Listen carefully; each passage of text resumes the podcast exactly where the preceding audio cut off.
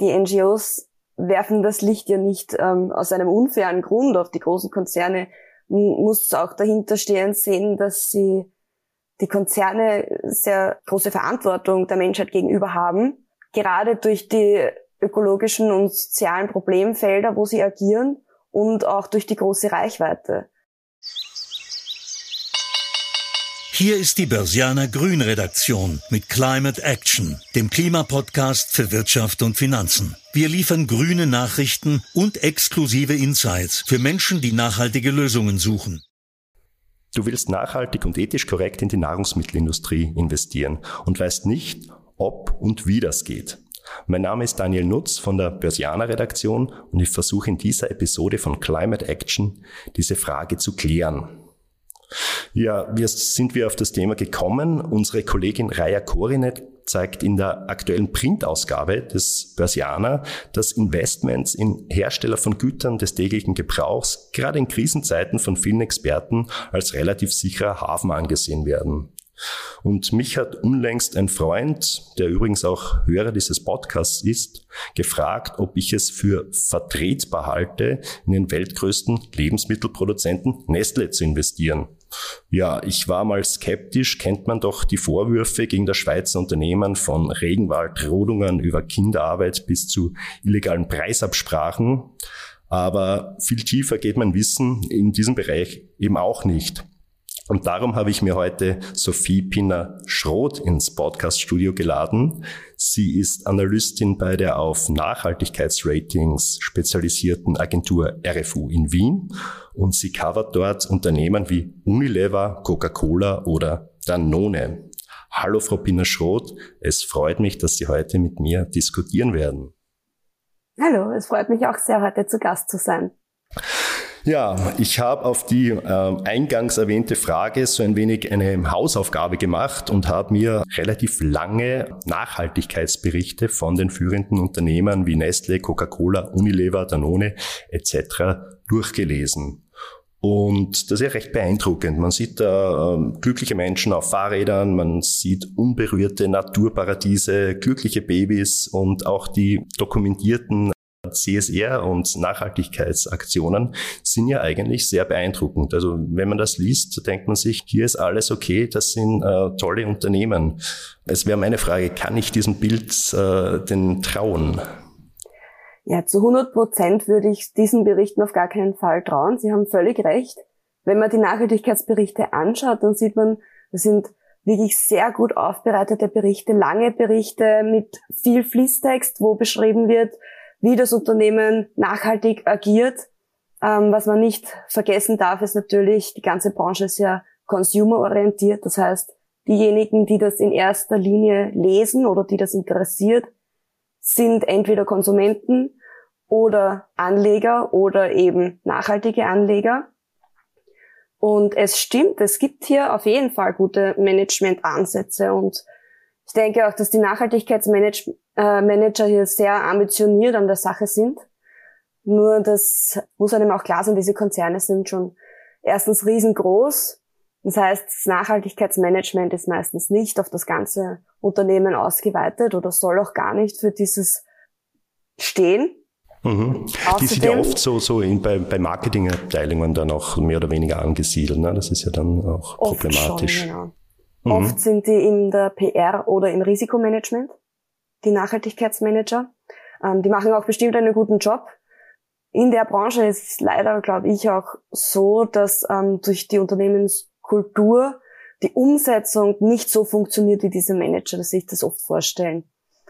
Das ist eben einerseits die, die gewachsene Kultur, die oft eben nicht aus kleinen Unternehmen, Kleinstunternehmen entstehen, sondern da ist von Anfang an eben das, äh, die Konzernidee dahinter aufkaufen und äh, Profit machen. Dann, wie gesagt, die Größe der Unternehmen. Und das Nachhaltigkeitsmanagement ist halt größtenteils dann nicht integriert. Mhm, mhm. Ich meine, so eine kurze äh, Internetrecherche über Google News oder so gibt ja äh, schnell auch ein komplett anderes Bild. Also wenn ich jetzt äh, beispielhaft hier beim Weltmarktführer Nestle bleibe, dann höre ich da oder, oder lese ich da von Vorwürfen, da geht es um Kinderarbeit, Plastikmüll, ähm, die Forcierung der Klimakrise durch die erwähnten äh, Rodungen. Da geht es um das große Thema Privatisierung von Wasser. Und ähm, mir hat da unlängst auch ein Analyst, der im Nestle Covered erzählt, naja, dass sich äh, NGOs halt immer auf die Großen stürzen und dass das so ein Ausdruck der ganzen Branche sei, dass eben die Branche äh, so funktioniert, so ich sage mal auch unethisch funktioniert. Können Sie diesen, diesen äh, Eindruck äh, teilen? Und wo liegen da jetzt eigentlich die Hauptproblemfelder? Ähm, ja, generell muss ich schon sagen, die NGOs werfen das Licht ja nicht ähm, aus einem unfairen Grund auf die großen Konzerne. Muss auch dahinter stehen sehen, dass sie die Konzerne sehr ähm, große Verantwortung der Menschheit gegenüber haben. Gerade durch die ökologischen und sozialen Problemfelder, wo sie agieren und auch durch die große Reichweite. Also es ist jetzt nicht so, dass äh, aus, aus irgendwelchen Gründen, dass, dass sich jetzt die NGOs profilieren wollen, diese ganzen Kontroversen finden und sie finden sie ja tatsächlich, das sind ja keine erfundenen Kontroversen. Das nächste Problem ist, dass die Kontroversen immer wieder auftauchen. Nee, und offensichtlich dann vom Management eher schlecht reagiert wird. Da schon oft passiert es dann, dass das Unternehmen sagt, ja, es ist transparent, sie machen entweder Ausgleichszahlungen oder andere Greenwashing-Aktivitäten, um das auszugleichen, funktioniert dann leider eben nicht so gut und die nächsten Kontroversen folgen dann im darauffolgenden Jahr wieder. Mhm. Es ist das äh, Schlagwort Greenwashing gefallen. Äh, äh, können Sie vielleicht erklären, was, was sind denn hier die, die häufigsten Greenwashing-Methoden in der Branche? Ja, gerne. Also normalerweise, also viele sehr kritische Personen würden schon beim Anschauen von den Nachhaltigkeitsberichten oder den Webseiten sagen, dass sie da schon das Greenwashing sehen können. Soweit würde ich ja fast nicht gehen, sondern mal tiefer reinschauen. Da, wie, wie zuerst erwähnt, ich glaube, dass die, die Manager da wirklich ganz gute Arbeit leisten und das ist ja auch in Ordnung. Das Grundproblem, was ich gerade erwähnt habe, ist eben, die Unternehmen sehen ihre Kontroversen. Immer häufiger wird von der Gesellschaft eben gefordert, dass diese Kontroversen nicht nur zugegeben werden, sondern doch, dass auch gehandelt wird. Gehandelt wird dann, nämlich mit sozusagen kompensieren. Das ähm, jetzt ein plakatives Beispiel. Die Kontroverse oder der Vorwurf ist, dass äh, der Regenwald abgeholzt wird von einem Unternehmen, um Plantagen oder sonstiges zu machen. Dafür sagt das Unternehmen, ja, für den und den verkauften, äh, für das und das verkaufte Produkt werden sie einen Baum pflanzen, beispielsweise. Was man natürlich dann nicht sieht, ist, wie wenig diese Kompensation in Wirklichkeit äh, das ausgleichen kann, was das Unternehmen im Prinzip verbricht oder auslöst. Also der, der Impact, den, der negative Impact, den das Unternehmen hat, kann es niemals mit solchen Corporate Citizenship Aktionen irgendwie kompensieren. Mhm. Also das Problem wird hier äh, keineswegs gelöst. Es geht um Marketing eigentlich, könnte man sagen. Und Ihr Job ist jetzt ja ähm, nach ESG-Kriterien zu bewerten. Und da ist ja das Problem, die Datenlage ist oft sehr dünn. Und äh, erklären Sie mal, wie, wie machen Sie das denn? Ja, unsere Analysen bzw. unsere Ratings äh, sind folgendermaßen aufgebaut. Wir haben diese Analysen in vier Blöcke eigentlich eingeteilt. Das ist einerseits Grundsätze und Strategien, dann Managementsysteme, wo wir eben anschauen, wie auf der Management-Ebene. Dann die Leistungsindikatoren, was wirklich passiert. Äh, da spielen auch viele Kennzahlen rein. Und die Produktebene. Und diese äh, vier Blöcke sind alle also nicht aufgeteilt, sondern die gelten alle für sechs verschiedene Stakeholder. Und wir haben dann insgesamt über 100 Kriterien, die von uns äh, jedes einzelne Kriterium beäugt und aus, also wie sozusagen ausgefüllt wird, ähm, wo nachher in einer ja, eher komplizierten Excel-Version ähm, für jede Branche verschiedene Gewichtungen gibt, welche Kriterien wie viel Gewichtung haben. Das gilt nicht nur für Branchen, sondern ähm, auch Unterbranchen. Und ähm, da wird uns dann eben das Rating ausgespuckt sozusagen. Mhm. Äh, Sie bewerten ja, wie vorhin erwähnt, äh, Coca-Cola, Unilever und Danone, glaube ich. Genau, unter anderem. Vielleicht sprechen wir so ein wenig über die Branche allgemein. Was, ähm, also was kommt da bei Ihren Ratings raus? Wo, wo sind da eigentlich die größten Problemfelder? Äh, ja, die Ratings, muss ich sagen, für die angesprochenen Unternehmen sind alle eher schlecht. Bei uns unter, im unterdurchschnittlichen Bereich, einige davon sogar negativ. Bei unseren Was heißt das negativ? Also Sie würden hier äh, keinem Investor, der sozusagen einen ESG-Fokus hat, äh, empfehlen, in diese Unternehmen zu investieren? Sogar abraten, ja, bei negativen Ratings absolut. Wir haben verschiedene Zonen, also verschiedene Ranges, wo wir sagen, okay, da ist absolut investierbar für nachhaltige, Rate, äh, für nachhaltige Anleger. Dann gibt's sozusagen ein Mittel. Manche Anleger sagen, ja, okay, Nachhaltigkeit ist schon wichtig, es ist nicht das Wichtigste. Und dann gibt's dann nachher aber noch dies, äh, die niedrigsten Ratings, wo man sagt, das ist für niemanden, der ansatzweise nachhaltig investieren möchte, irgendwie anlegbar. Bei den von uns gecoverten Unternehmen in der Lebensmittelbranche gibt's nur ein einziges, wo wir sagen, dass wirklich grüne Anleger auch investieren könnten. Und sogar das ist nicht ganz, ähm, also nicht in der höchsten Range, die wir so haben. Und das wäre ähm, Agrana. Mhm. Also der, der österreichische Zuckerproduzent, also ich glaube Weltmarktführer in genau. Fruchtzuckerherstellung. Äh, wo es natürlich auch große Diskrepanzen oft gibt, aber da können wir dann doch sagen, da haben wir halt auch natürlich viel Einblick, dass ein österreichisches Unternehmen ist, dass das für nachhaltige Anleger schon ein geeignetes Investment wäre. Okay, und, und ähm, eine Frage jetzt, wie viele Unternehmen aus der Lebensmittelbranche covern Sie? Ähm, das sind insgesamt etwa, ich glaube, es sind zwischen 15 und 20. Mhm. Und wa was macht jetzt Agrana zum Beispiel besser als die erwähnten Unternehmen, die Sie ja nicht empfehlen würden?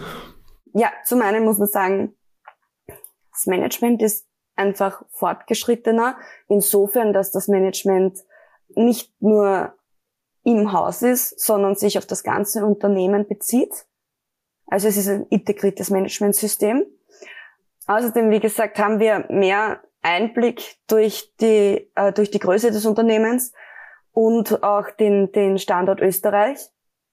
Ist besser greifbar.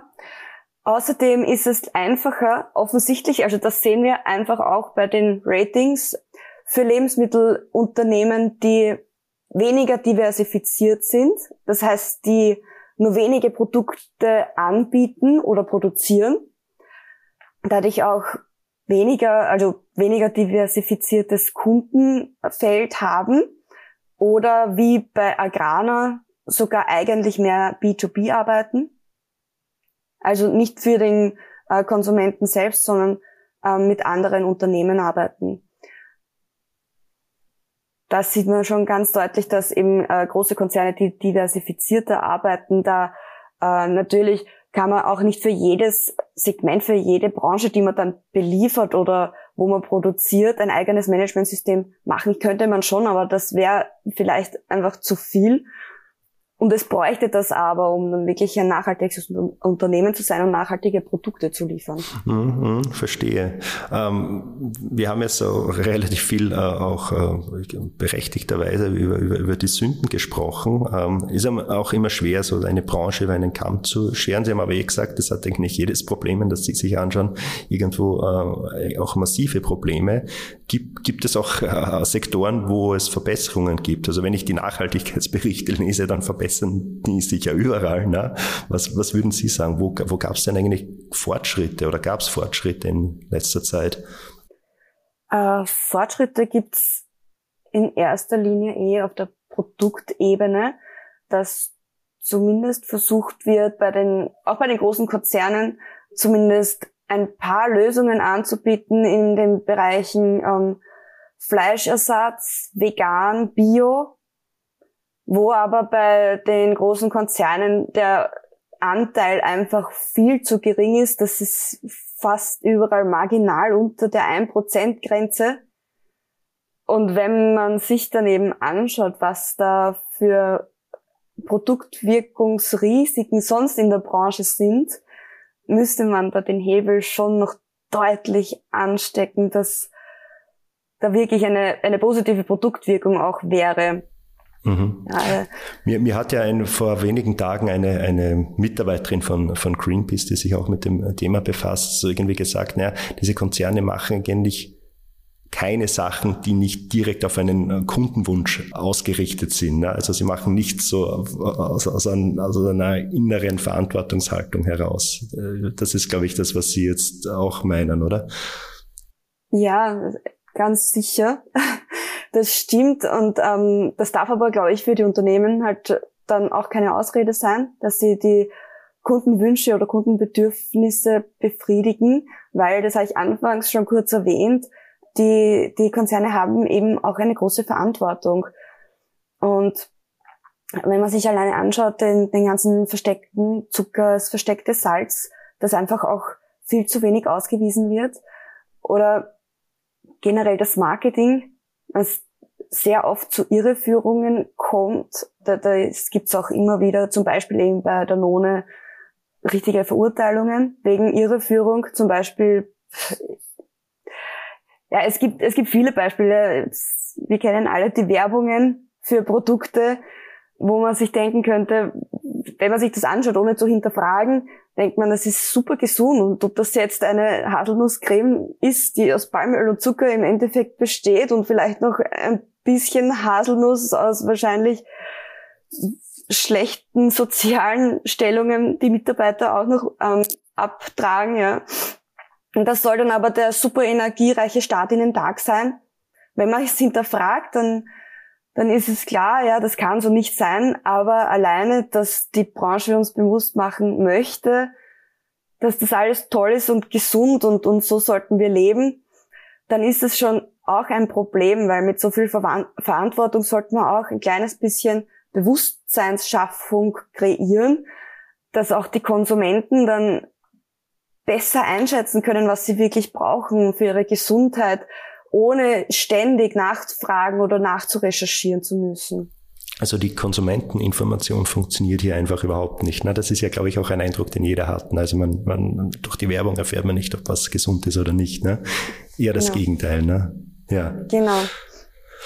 Ja, Frau Pinnerschrott, ich würde vorschlagen, ich habe so ein, ein, zwei Spielchen vorbereitet äh, für zwischendurch zur Auflockerung, bevor wir dann vielleicht weiter über, über Positives sprechen oder über Technologien. Wir haben ja das Thema veganes Essen schon angesprochen. Lassen Sie uns doch ein Spielchen machen, und zwar unseren Wordrap. Börsianer Klima Wordrap. Auf diese Produkte verzichte ich im privaten Einkauf. Fleisch und Fisch. Diese grüne Idee hat mich inspiriert. Fridays for Future, muss ich sagen. Auch wenn das vielleicht nicht jeder versteht. Ich bin sehr stolz auf die ganze Generation, die uns mhm. das beschert hat. Und Urlaub mache ich am liebsten? Da ist mir die Destination weniger wichtig als die Gesellschaft. Mhm. Ja, ähm, Stichwort CO2-Reduktion. Äh, wir haben schon kurz gesprochen, vegane Produkte sind am Vormarsch, sind im Sortiment von auch allen großen Herstellern jetzt drinnen, ja, ähm, was auch logisch ist, die Nachfrage steigt. Ähm, was würden Sie jetzt sagen, welche Innovationen und äh, auch welche Technologien sind denn jetzt auch in der Nahrungsmittelbranche entscheidend, um hier einen Schritt äh, im ökologischen vielleicht aber auch im gesundheitlichen Sinne hier weiterzubringen? Was, was sind auch womöglich hier für Investoren dann Wachstumstreiber? Mhm. Was wir jetzt im Moment sehen, ist, dass die Ersatzprodukte in den Supermärkten ja immer mehr werden, immer mehr verschiedene auch. Langsam entwickelt sich es auch dahin, dass das nachhaltige Produkte werden. Insofern, dass zum Beispiel das Erbsenprotein, jetzt weiß man, dass Erbsen relativ leicht anzubauen sind, fast überall auf der Welt, und dass sie für Menschen auch sehr wichtige Proteine liefern können. Das wäre so zum Beispiel ein Ersatzprodukt, das ich mir sehr gut als nachhaltiges Ersatzprodukt vorstellen kann. Ähm, das einzige Problem, das jetzt noch äh, bei solchen Produkten auf jeden Fall besteht, ist, dass sie relativ teuer sind. Da ist denke ich, die Chance in nächster Zeit, dass wenn die Produkte in größeren Mengen produziert und verkauft werden, dass sie dann auch leistbarer werden. Ähm, momentan ist es ja noch, ähm, ich weiß jetzt nicht genau, aber bestimmt ein Vielfaches teurer als ein Kilo Fleisch, ein Kilo des Ersatzproduktes. Außerdem denke ich, äh, was man so liest beziehungsweise hört, ich lese auch teilweise Studien darüber, dass viel Forschung immer noch passiert im Bereich Fleisch aus Reagenzgläsern oder aus dem 3D-Drucker. Mhm. Was, was halten Sie davon? Als ich das das erste Mal gehört habe, habe ich mir gedacht, das ist die Lösung aller unserer Probleme. Ja, es klingt, es klingt ja wirklich sehr verlockend jetzt mal. Alleine aufgrund eben der Umweltbelastung, die fast völlig wegfällt durch de, diese Technologien. Das Problem ist, da ist dann schon der Kundenwunsch sehr wichtig, weil das aktuelle Stimmungsbild dann doch deutlich zeigt. Immer wieder sehe ich das in so kleinen Feldstudien, dass sowohl bei Fleischessern als auch bei Vegetariern und Veganern äh, schon sehr bescheiden ist, sowas zu probieren. Und ich muss für mich auch selbst sagen, ich bin mir nicht ganz sicher, ob ich das essen möchte. Ähm, aber das ist dann vielleicht auch wieder eine Frage der Vermarktung. Mhm. Könnte ich mir schon vorstellen. Ich, ich, ich habe in, meiner, in meinem Freundeskreis diese, diese Umfrage dann auch getätigt, weil ich, ich dachte mir auch, das ist das Wahnsinnsinvestment. Ne? Es gibt ja einige Startups, äh, Startups in, äh, in Israel, in die man schon investieren kann, wenn man irgendwie einen Zugang findet zur israelischen Börse natürlich. Äh, und es war interessant, dass eben die meisten meiner Freunde irgendwie so, so meinten, na, das, also das wäre ihnen zu künstlich, würden sie nie essen. Ne? Und also meine erstaunte Gegenreaktion war eben die, dass ich, dass dann meinte, na, wir akzeptieren aber, aber Fleisch aus ähm, Massentierhaltung, wo, wo Tiere gezüchtet werden, deren einziger Zweck ist, dass wir sie abschlachten. Ja? Und das wäre jetzt nicht verwerflich. Also äh, finde ich interessant, ist eine ethische Diskrepanz und vielleicht muss hier noch ein Diskurs ins, ins Laufen kommen, habe ich mir gedacht. Ja, das denke ich eben auch.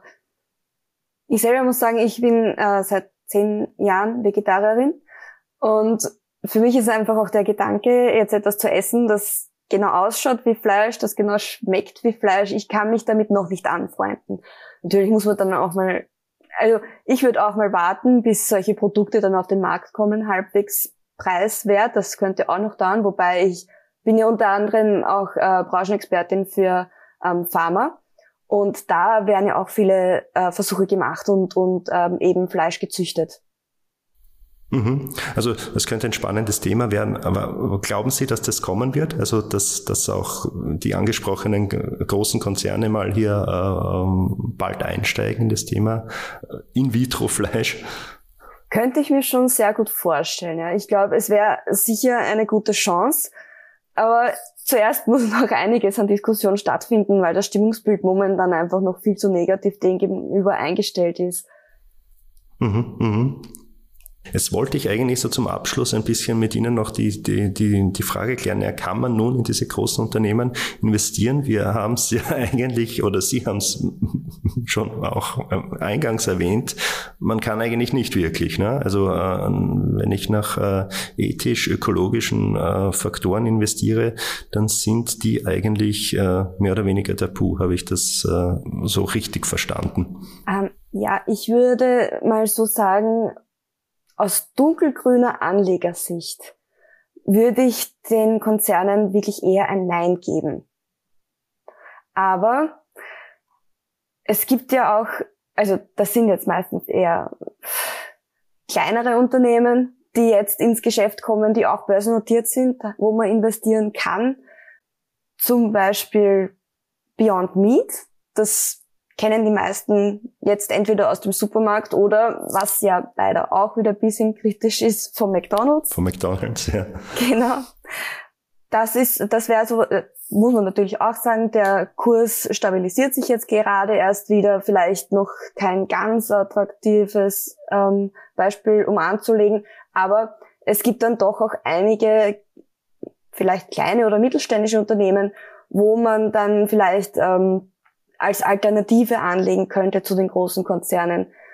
Ein ähm, US-amerikanischer Foodproduzent zum Beispiel ist auch der Hain Celestial.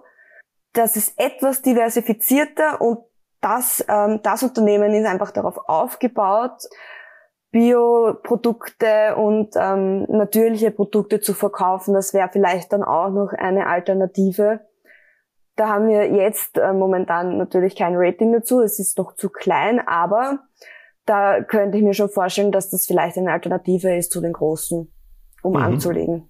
Also der Trend ist aber, geht schon so in diese Richtung äh, Fleischersatz, äh, äh, pflanzliche Ernährung, oder? Also auch so hinsichtlich dieser neuen Zielgruppe, die da kommt. Ne? Millennials äh, haben andere äh, quasi Vorstellungen, ja, auch einen anderen ethischen Rahmen. Gesundheit spielt, glaube ich, hier auch äh, mehr ein Thema, ist mehr ein Thema. Fällt mir immer auf, wenn ich meinen Lebensstil vergleiche mit Jüngeren. Ähm, also dort geht's ja. hin, oder? Ja, das denke ich auch wenn dann vielleicht auch Unternehmen kommen, die ähm, eine gute Lösung für äh, Fleischproduktion finden oder die dann auch transparent damit umgehen, was Fleisch mit unseren Körpern macht, ob das gesund ist, äh, wie viel und äh, so weiter. Und auch die ähm, ganzen Risiken, die verbunden sind mit der Fleischproduktion jetzt, auch wenn es Bio ist, die damit eben transparent umgehen und das irgendwie gut lösen oder gut managen, könnte ich mir auch vorstellen, dass das eine Möglichkeit wäre. Aber bis jetzt ist es eben noch leider kein, keine Möglichkeit, in so etwas zu investieren. Mhm.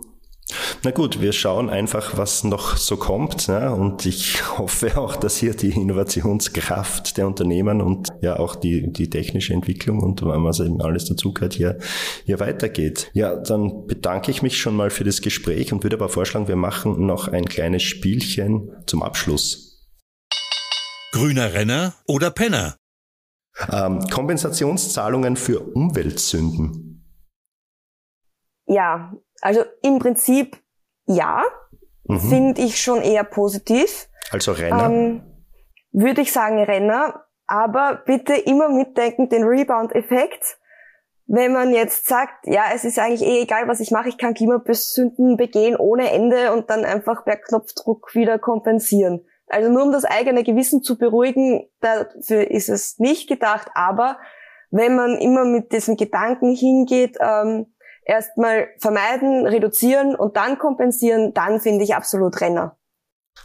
Okay, ein Ja, aber sozusagen. Dann ähm, Tempo 110 auf der Autobahn. Ja, schwierig für mich persönlich. Ja, ich weiß, es ist eine gute Idee, es ist ein Renner. Aber für Leute, die gern schnell Auto fahren, ist es halt persönlich schade ja, muss ich auch so ehrlich sein, ja, meine Schande, aber ich fahre gern schnell Auto, aber ja, ja, ich bin schon dafür. Sich festleben als Klimaschutz-Protestaktion.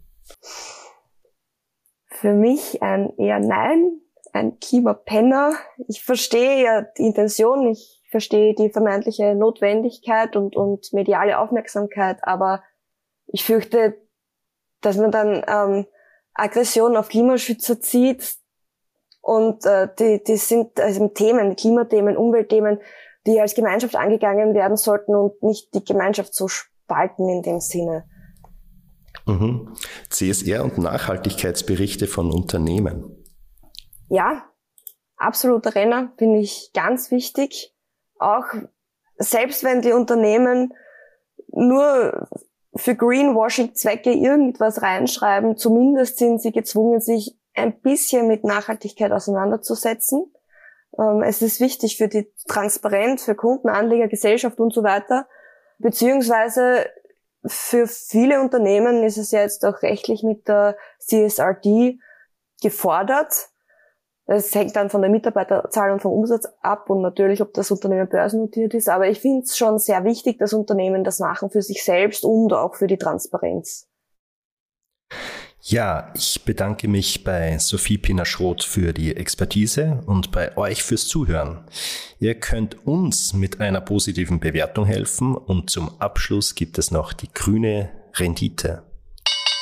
Das Fazit. Die grüne Rendite. Ja, was habe ich mitgenommen? Von Investments in Blue Chips aus dem Lebensmittelbereich ist eher abzuraten. Es gibt aber die eine oder andere Alternative, wie etwa das US-Unternehmen Beyond Meat. Für die Zukunft interessant wird jedenfalls das Thema pflanzliche Ernährung und womöglich auch äh, in vitro, also Fleisch aus dem Labor. Das war eine Folge von Climate Action, dem Klimapodcast für Wirtschaft und Finanzen aus der Börsianer Redaktion. Damit die Klimawende gelingt, möchten wir Ihnen noch mehr Orientierung für Ihr Business geben. Besuchen Sie uns daher auch unter www.börsianer-grün.com oder abonnieren Sie unseren Climate Action Newsletter. Sie haben Feedback oder Themenvorschläge aus Ihrem Alltag? Dann schreiben Sie uns einfach an redaktion@derbörsianer.com. Wir freuen uns, von Ihnen zu lesen. Bis dahin bleiben Sie grün und empfehlen Sie uns weiter. Die Informationen in diesem Podcast stellen keine Anlageberatung oder verbindliche Auskunft dar. Externe Meinungen geben nicht notwendigerweise die Meinung der Börsianer Redaktion wieder.